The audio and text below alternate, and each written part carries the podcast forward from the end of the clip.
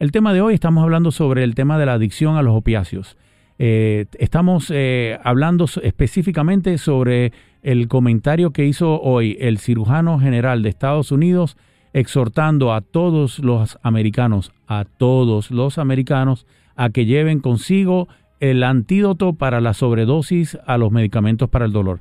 Hablando de este tema, tenemos acá en el estudio a Diana Dizdasevic y cuéntanos, Susana, qué es lo que tenemos ahora.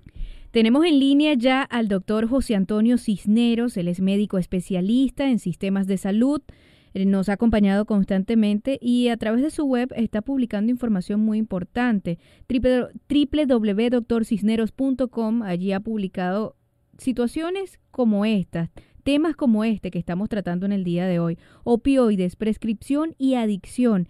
Enlazamos de inmediato entonces con el doctor José Antonio Cisneros. Las líneas siguen abiertas 305-529-1020 para que ustedes participen y formen parte de este programa. Doctor Cisneros, qué placer tenerlo acá nuevamente.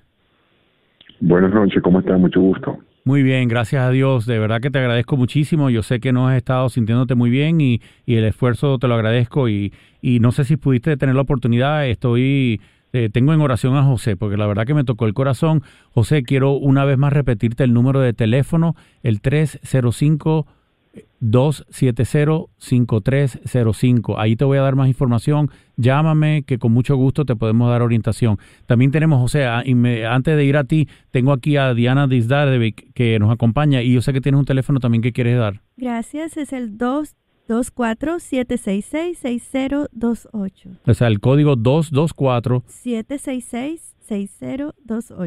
766-6028. Eh, es el teléfono aún de Chicago, pero estoy aquí en Miami. Estoy para servirles. Fantástico. Eh, doctor Cisnero, no sé si escuchaste a José. ¿Viste como hay veces que van buscando ayuda y cuando le van a recetar le tienen más miedo a los medicamentos que a la droga, no? Sin duda, y eso se está haciendo cada vez más frecuente a medida que la gente está siendo mejor informada de los efectos colaterales o indeseables de ciertas drogas. Sí, pero el, el problema que tenemos nacional eh, es muy cierto. Él, él, pone responsabilidad y no. Eh, yo sé que tú eres un, un, médico muy consciente de esto, porque tú y yo lo hemos hablado en, en varias ocasiones y yo sé cuál es tu approach, pero eh, el 90% de los medicamentos del dolor que se recetan en el mundo se recetan aquí en Estados Unidos. Es alarmante ese número. Sin duda, y ahí tenemos, digamos, una consecuencia un poco del, del mismo sistema de salud. ¿no? En otros países del mundo, pues el sistema de salud eh, está dirigido a obtener resultados eh, y de esa manera se ha concebido para reducir el impacto de la comercialización de la salud, ¿no? eh, en cambio, en Estados Unidos, una, un sistema de libre mercado y la salud es un mercado y los medicamentos son productos que se, se comercializan en ese mercado. Entonces, tenemos una cosa que carece en otros países, que es la fuerza de la, de, de, de la oferta, de la venta del producto. ¿no? Uh -huh. Entonces, este, acuérdate que el uso de narcóticos de este tipo data de lo, desde la morfina que entró a los Estados Unidos a finales del siglo. Imagínate, se usó, se usó durante la Guerra Civil Americana. Exactamente. Pero después, a principios del siglo XX, con la introducción de la, de la heroína y de las consecuencias nefastas que esto trajo, se prohibió su uso y toda una generación de médicos, yo diría que de los años 20 hasta los años 40, 50, creció o, o, se desarrolló profesionalmente con la idea de que la, la, los derivados del opio eran muy peligrosos, que se había tener mucho cuidado con la administración de estos opiáceos. Uh -huh. Pero luego por ahí, después del uso del uso descomunal de, de, de la heroína en Vietnam, con la llegada de muchos de muchos soldados americanos que regresaron de Vietnam verdaderamente adictos a los narcóticos opiáceos, se creó pues un mercado de, de, de, consumidores en las drogas en las grandes ciudades, ¿no? Uh -huh.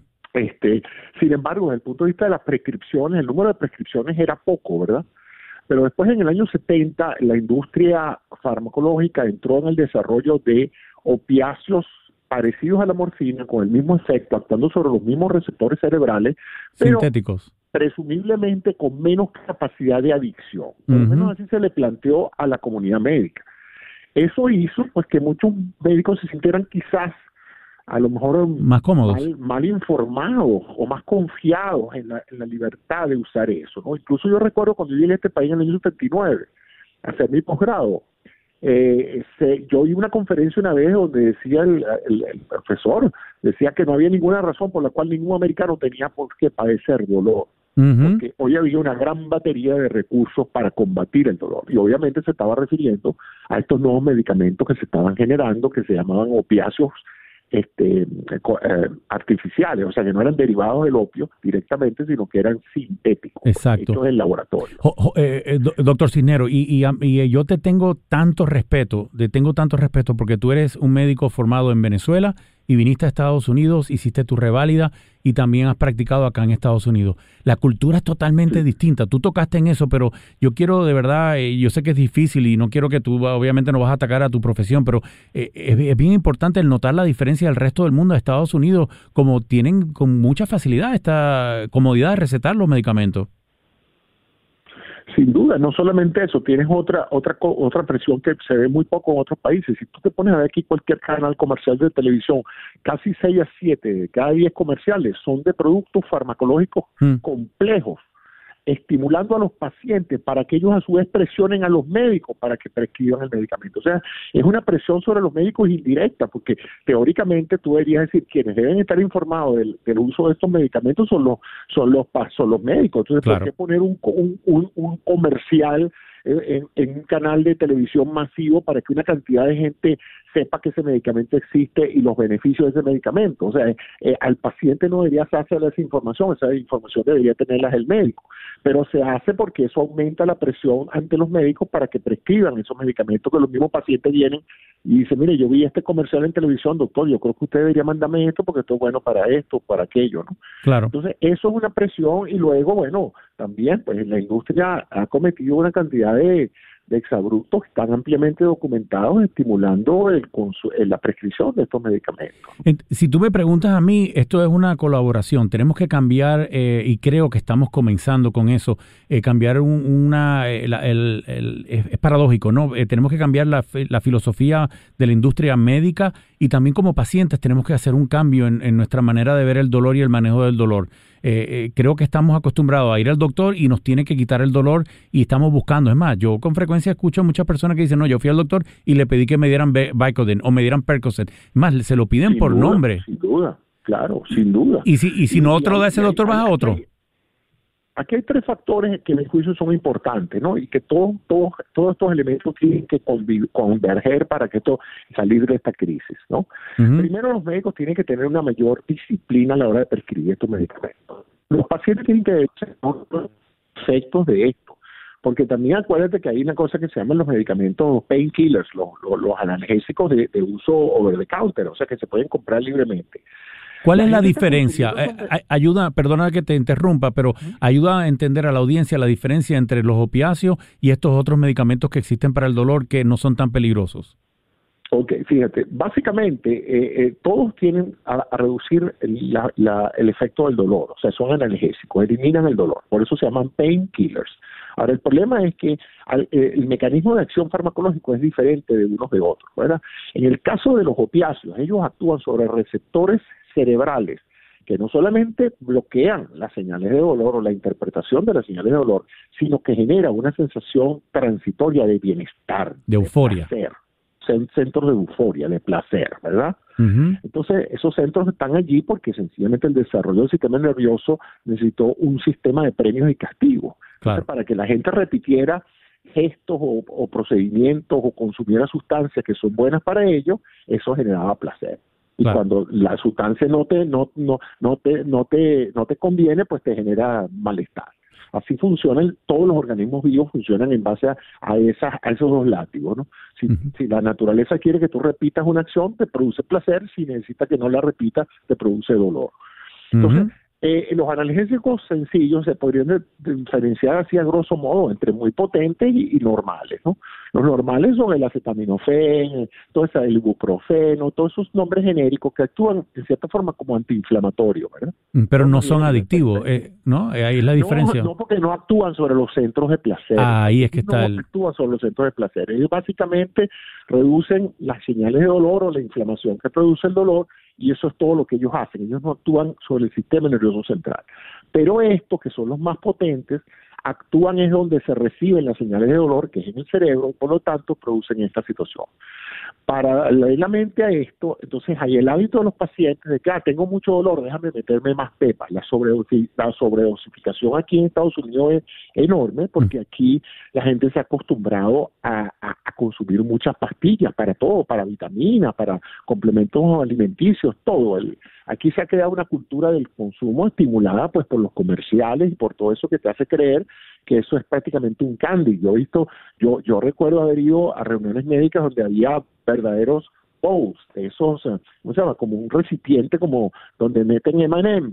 Eso estaba lleno de pastillas analgésicas de, ibuprofeno. Y la gente, como tenía dolor de pasar todo el día parado, agarraba con el puño de, de, pastillas y se lo echaba en la boca y se metían cuatro y seis y ocho pastillas. Dios. Por eso es que tú ves que las dosis son pequeñas. La industria, la industria presumiendo que una persona este, se va a meter eh, cuatro pastillas, la pone cada una de, de 100 o 200 miligramos para que la dosis más o menos termine siendo en el 600, 800, ¿no? Porque si le hicieran la pastilla de 800 miligramos, pues la gente se mete entonces 1600 y, y, y 2000, miligramos. Sí, sí. Entonces, hay un, hay un problema en el consumidor, hay un problema en el que autoriza los medicamentos, que es el, el médico, y yo también creo que la industria farmacéutica también tiene que tener una disciplina y una cierta regulación, porque ellos tienen que saber que es verdad, es legítimo el interés de producir un medicamento que ayuda, es legítimo el costo de producir ese medicamento, y hay que hacer que eso se sepa y se conduzca, pero si ese medicamento está matando gente, y recuerda que las dos sobredosis de droga en este país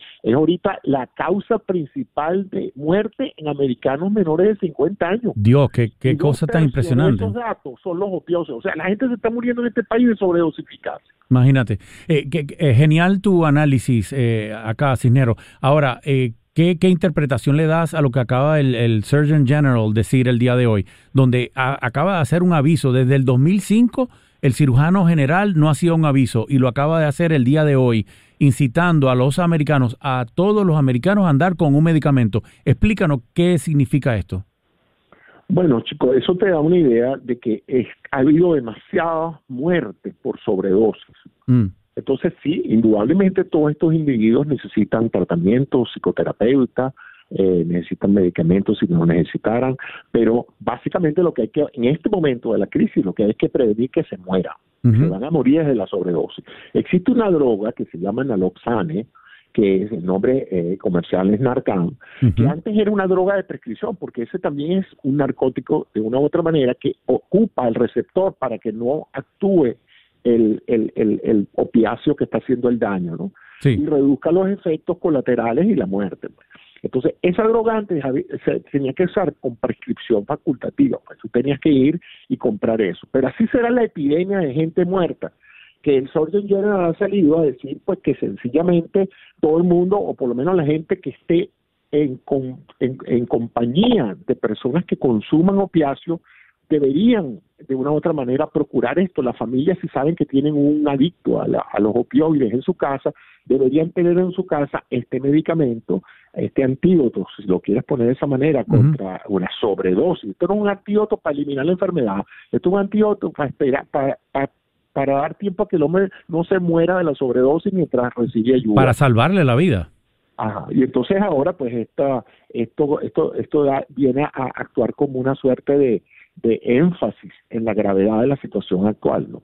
Eh, además de este medicamento, que es el que el cirujano general nos está exhortando a que carguemos con nosotros, yo como un centro de salud mental yo lo tengo que tener porque eh, para los pacientes de la corte de droga me, hace falta porque yo manejo mucho esa población, pero ahora está hablando de la población general. Pero aparte de eso, también existen medicamentos hoy en día, se ha adelantado muchísimo para lo que es la adicción. Estoy hablándote del Suboxone eh, buprenorphine, eh, que es un medicamento que va a esos centros del, del placer que estabas hablando y es, un medicamento que es agonista y antagonista. Eh, ayúdanos a entender un poco del punto médico qué es este medicamento que ahora nos ayuda para el síndrome de abstinencia. Bueno, básicamente, eh, como, te, como tú lo dijiste, ¿no?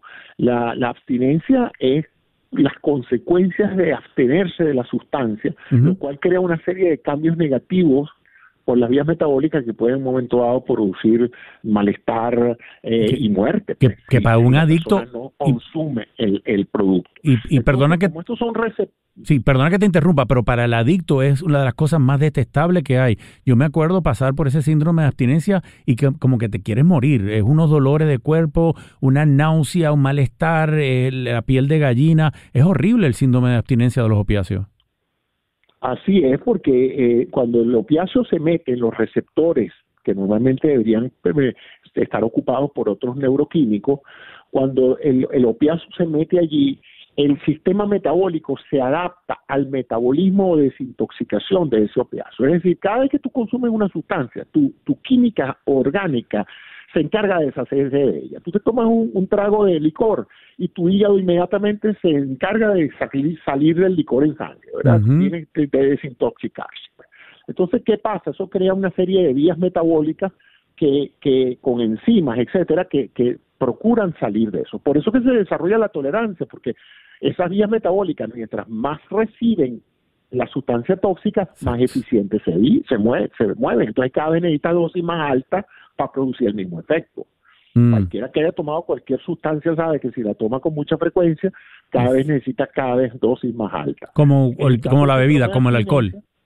Como el alcohol, pues sí, el alcohólico necesita tomarse tres veces más alcohol que cualquier persona para lograr el mismo efecto eh, intoxicante.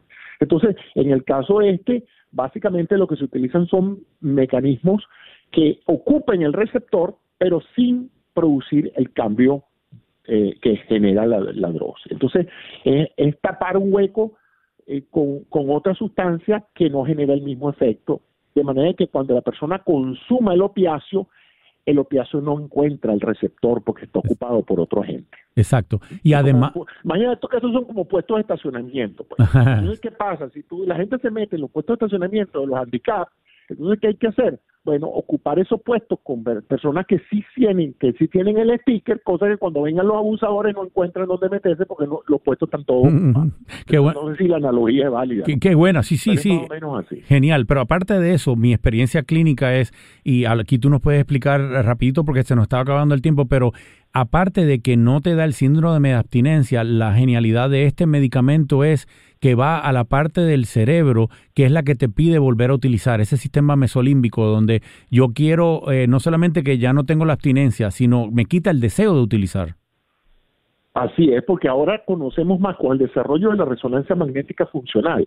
Sabemos ya, lo, mapeando el cerebro, cuáles son esas áreas cerebrales que se activan en todos estos procesos de adicción, tolerancia y compulsividad. Entonces, ¿qué, qué, ahora? Ahora es más fácil desarrollar medicamentos porque sabemos dónde actúan y podemos medir en el cerebro cuáles son esas áreas que se activan. Y eso es lo que ha predominantemente ayudado al, al, desarrollo de estos medicamentos, ¿no? que ahora sí sabemos la química cerebral y las áreas del cerebro que debemos controlar para que estas personas no tengan esta, esta evolución tan, tan negativa. Exactamente. Eh, eh, se ha adelantado muchísimo, así que... Em, eh, y se seguirá adelantando. Tú vas a ver que la neuroquímica cerebral, que es la producción de fármacos que logren efectos selectivos sobre ciertos centros del cerebro, se ha estimulado muchísimo por el desarrollo de las neurociencias y el mapeo cerebral, que permite pues identificar, como te dije, la, el, la zona target, pues el blanco de muchos de estos fármacos. Oye, te felicito. Dios te ha dado a ti el, el sería el gift, el, el don de poder traducirnos en la ciencia a la palabra común y podernos ayudar a entender estos problemas médicos que estamos teniendo con estos medicamentos, explicarlo de la manera tan simple como tú lo has hecho, la verdad que requiere un talento y te lo agradezco muchísimo que nos haya dedicado el tiempo. Cuéntame brevemente una palabra final para las personas que están atravesando un problema de adicción, eh, del punto de vista tuyo, qué pueden hacer y luego invítanos a tu página web que tienes. Sí, bueno, buscar ayuda esencialmente y a todas aquellas personas que en un momento dado se ven en la necesidad de tener, tienen un dolor muy fuerte y tienen que usar necesariamente un analgésico opiáceo, que sepan que esto no es un medicamento común y corriente, que esto no es una cosa que se puede tomar eh, sin, sin responsabilidad y que en la medida de lo posible deben tomarlo juiciosamente, no por mucho tiempo, siguiendo las instrucciones del médico, evitar la sobredosificación y una vez que consumas el producto y que se te quite el dolor, bota las píldoras, deshazte de ellas. Buen consejo. Lo que pasa en muchas casas es que los muchachos se meten en los gabinetes del baño, encuentran estas pastillas que se estaba tomando papá por un dolor de muela o, la mamá por un dolor de espalda y se meten en este pastillero y hacen una sobredosis o empieza el proceso de adicción.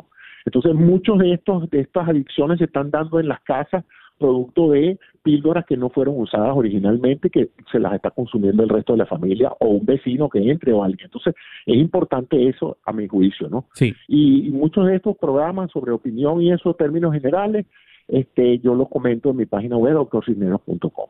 Doctor Cisnero, doctorcisnero.com. Doctor Cisnero, muchísimas gracias. Gracias a ustedes por la oportunidad.